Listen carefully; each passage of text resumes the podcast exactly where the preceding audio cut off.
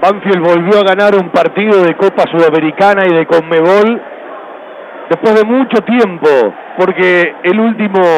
data del primero de agosto del 2018 frente a Boston River y aquel doblete, la revancha con los goles de Nico Bertolo. Ganó Banfield frente al Santos. Se suponía, se entendía como el rival más difícil y que para tener chances de una u otra manera era muy importante arrancar ganando y además salir un poco de lo bajo que quedó el ánimo general tras la derrota frente a la Asociación Atlética Argentino Junior. Es otra competencia y Banfield arrancó bien, difícil, trabajado,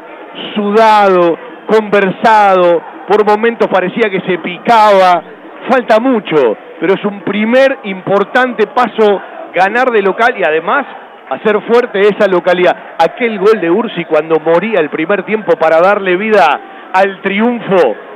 y una volea que ahora canta victoria frente al Santos Fútbol Club de Brasil que perdió en el lencho y se fue casi sin saludar al rival. El hincha lo sufrió como el equipo, el hincha lo entendió y explotó en el final. El hincha sabe que no nos sobra nada, que no podemos tirar nada de manteca al techo, pero que tres puntos se atesoran, se abrazan, sirven para empezar a caminar en esta Copa Sudamericana 2022. Hubo más espacios en el segundo tiempo, hubo más remates de Banfield en el recorrido, creo que nadie puede discutir el triunfo de Banfield, insisto, sin sobrar nada, lo terminó aguantando porque no lo pudo definir, dos tapadas enormes del Beto Bolonia cuando el equipo rival tiró variantes, tiró más gente en ofensiva, cambió el sistema porque sacaron eh, los tres del fondo, los cinco para pasar a línea de cuatro, sacó uno de atrás para ponerle uno adelante y evidentemente alguna que otra chance tuvo. Nada será fácil, cada camino que haya que hacer en Copa Sudamericana será muy difícil, pero era lo que todos necesitábamos, un triunfo en Copa Sudamericana y empezar ganando frente, insisto, al que se supone, esto entre comillas, el rival más difícil del grupo. Agustín Ursi y aquel gol que no me canso de repetir. Agustín Ursi jugando por izquierda porque la zurda le sienta mejor. Y un segundo tiempo